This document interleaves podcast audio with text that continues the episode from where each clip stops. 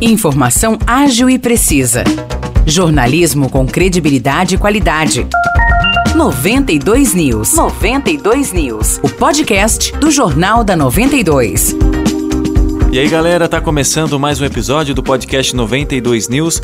Eu sou Morris Projan e venho aqui trazer para vocês as principais notícias de São João e região, ao lado de Nicolas Santos. Fala, Nicolas, tudo certo? Opa, tudo certo, Morris. Um abraço aí para quem ouve a gente. Vamos aí para as notícias desta quinta-feira. Estamos chegando aí na reta final do ano e com isso, nessa época para muitas famílias, é um tempo para reformas em imóveis. Por esse motivo, a empresa Neoenergia Electro chamou a atenção para ações preventivas que podem evitar acidentes com a rede elétrica. Para alertar a população e evitar esse tipo de ocorrência, a empresa chama a atenção para ações preventivas e cuidados que devem ser adotados na hora de construir ou reformar. Dentre as orientações dadas, destaque para a distância que deve se manter da rede. Paredes, janelas e sacadas não devem ser construídas a menos de 2,5 metros e meio da rede de distribuição de energia. E agora uma notícia policial: um homem de 49 anos foi preso na tarde da última terça-feira por maus tratos a animais em uma residência no bairro São Salvador, em São João da Boa Vista. Após uma denúncia, a equipe policial foi até o endereço indicado juntamente com agentes municipais. Exatamente, Morrice, e ao entrar no local, as equipes encontraram dois cães mal alimentados e com outros sinais de maus tratos. Eles ficavam em um quintal com mato alto e barro e se abrigavam em uma casinha de alvenaria em mau estado. Os cachorros foram encaminhados para a realização de exames. Já o proprietário do imóvel foi conduzido à delegacia e preso em flagrante pelo crime de maus tratos a animais. A Câmara Municipal de São João realiza hoje, às seis da tarde, uma sessão extraordinária,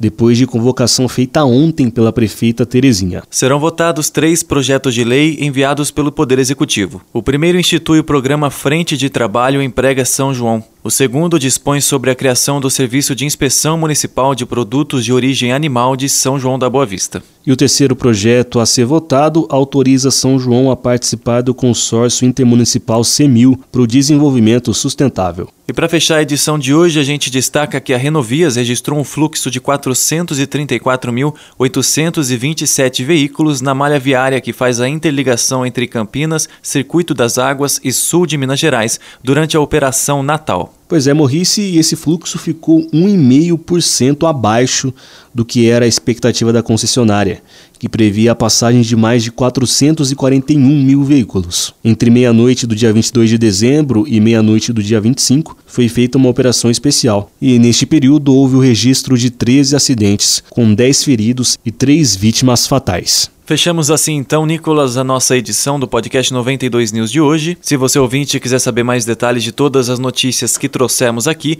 é só ir até a nossa página do Facebook 92FM São João. Lá tem o jornal de hoje na íntegra, como sempre. Valeu, Nicolas, um grande abraço para você e até a próxima edição. Muito obrigado, Maurício, obrigado a quem ouviu a gente e até a próxima. Para mais notícias de São João da Boa Vista e região, acesse 92fm São João.com.br ou siga 92fm São João nas redes sociais. 92